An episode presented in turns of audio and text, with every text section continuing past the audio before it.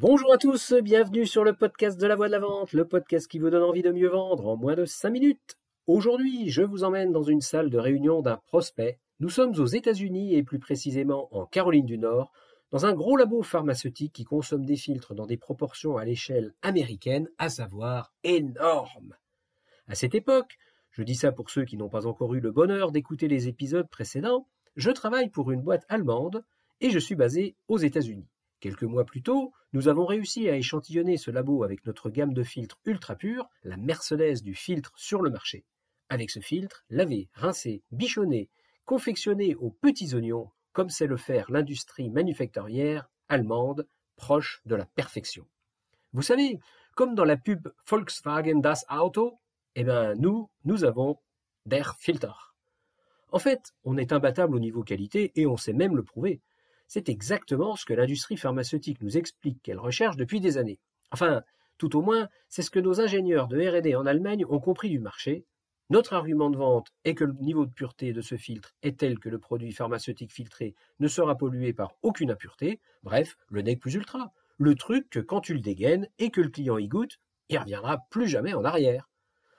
Du coup, quand on rentre dans la salle de réunion, mon distributeur de Caroline du Nord et moi, pour assister à la présentation des résultats des essais, on bombe le torse, on se la joue qu'adore, on est sûr de notre coup. Et pendant la présentation, on boit du petit lait. Les résultats des essais sont sans appel, on lamine la concurrence. Promesse tenue.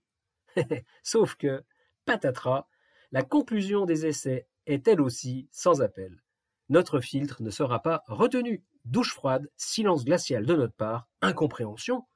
Et là arrive l'explication. Accrochez-vous bien, mes amis, ça vaut le, son pesant de cacahuètes. Le niveau de relargage d'impureté dans le produit filtré mesuré est tellement faible avec notre filtre qu'il est indétectable par l'instrument de mesure utilisé à la différence du filtre validé qui, lui, a suffisamment d'impureté pour qu'une mesure puisse être faite et documentée. Oui, vous avez bien entendu. Comme aurait dit Coluche, pas de bol, votre lessive qui lave plus blanc que blanc, lave trop blanc. Et voilà, maintenant, le dialogue de sourds qui a suivi l'annonce de la catastrophe avec le responsable du labo, décideur technique. Je vous le livre en direct live. Alors, vous m'expliquez que notre filtre ne peut pas être validé car il ne relargue pas assez d'impuretés dans votre produit, c'est bien ça? Non, non, non, on ne peut pas le valider car on ne peut pas mesurer de valeur d'impureté dans le produit filtré. Oui, ok, mais la raison pour laquelle la valeur ne peut pas être mesurée, est qu'elle est tellement basse que l'on est en dessous des seuils de détection. En gros, notre filtre est trop propre, trop performant pour votre process.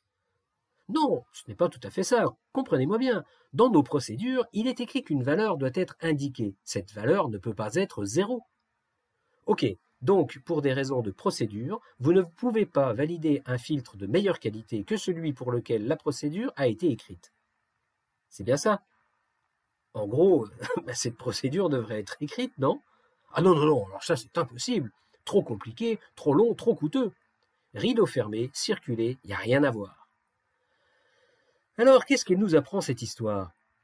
Eh bien, elle nous dit que quand un client refuse de se remettre en cause sur un produit car la, perception qu'il a du gain ne lui apparaît pas suffisante par rapport à celle du risque, ça sert à rien de démarrer la course.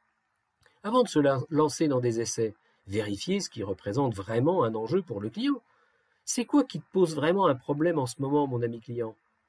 Et maintenant, votre petit exercice de la semaine. Quand vous allez voir un prospect, vous vous y prenez comment?